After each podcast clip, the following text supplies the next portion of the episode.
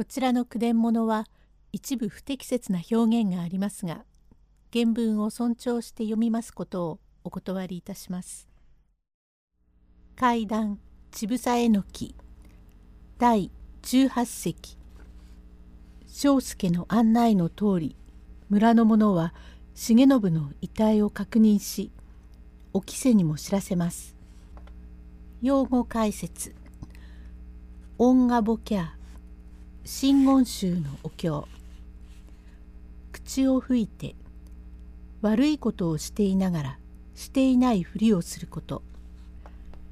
庄助が異彩の話を聞きましてお十字は驚きましてすぐに村方の世話人へ知らせます。提灯をつけろ六尺棒を持ってこいなどと喧嘩すぎての棒ちぎりとやらで上を下へと騒ぎまして庄助を案内にして六七人弓張り提灯を灯して落合へ行ってみますと無残や庄助が申した通り重信は明けに染まって倒れております。お十字はそこは商売柄だけすぐに恩がボキャーをやらかします。庄助は主人の死骸を見るにつけても己が手伝ったと思いますから震えながら口の内で念仏を唱えております。世話人。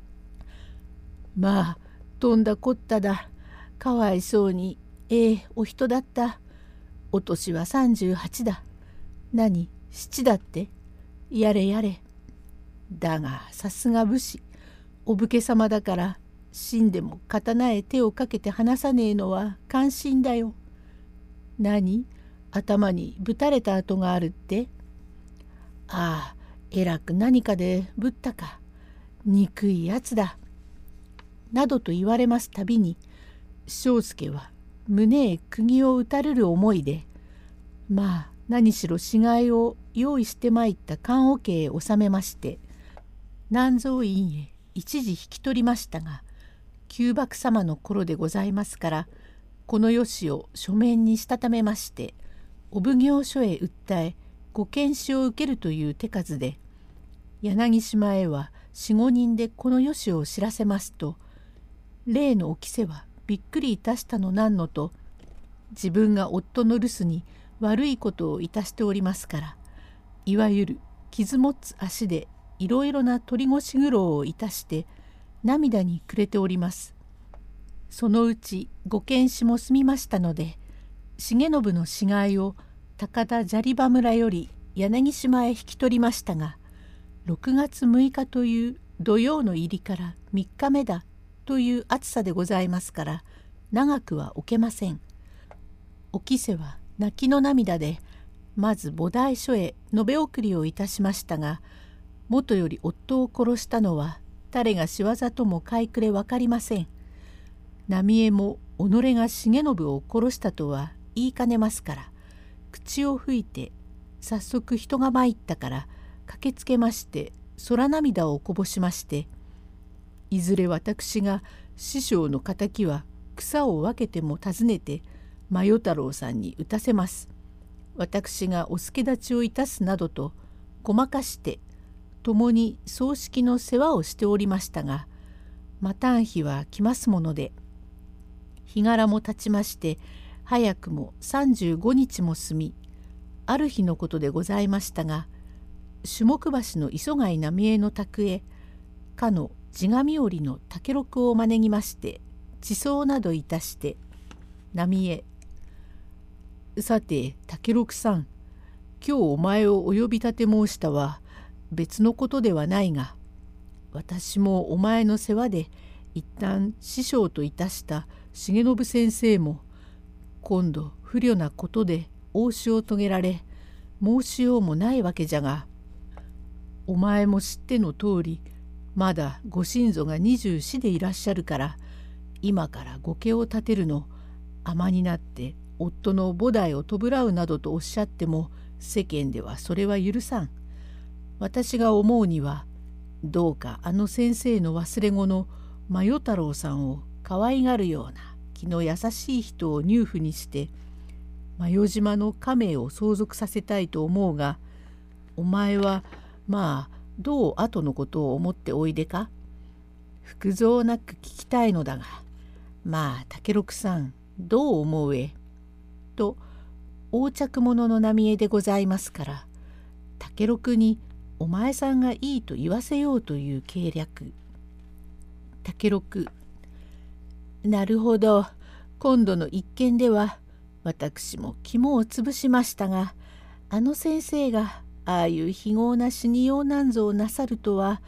私は天道様が聞こえないと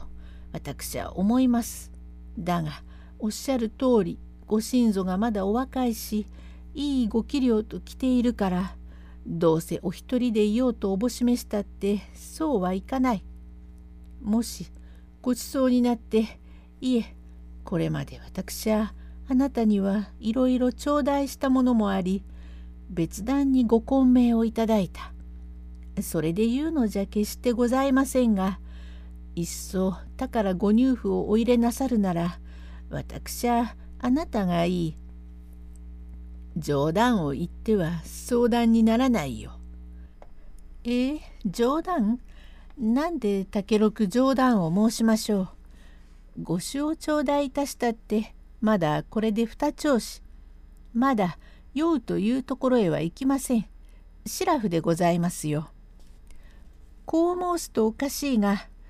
ご親祖様だってあなたを上普段お褒めだ。あなたならお二つ返事。いや私のような届かないものを嘘にもそう言っておくれのは嬉しいがそれは私がいっそ見ず知らずで門弟でなければよい。私が真世太郎さんがせめて15になるまで貢献をいたして成人を待って引き下がるがどうも弟子師匠の間柄ではなんだかそこが変でな。何変で？そりゃああなたがお気が咎めるというのだね。あなたが坊ちゃんをお買いがんなさるからご親族大喜びまたあなたが先生のお跡目をお継ぎなされば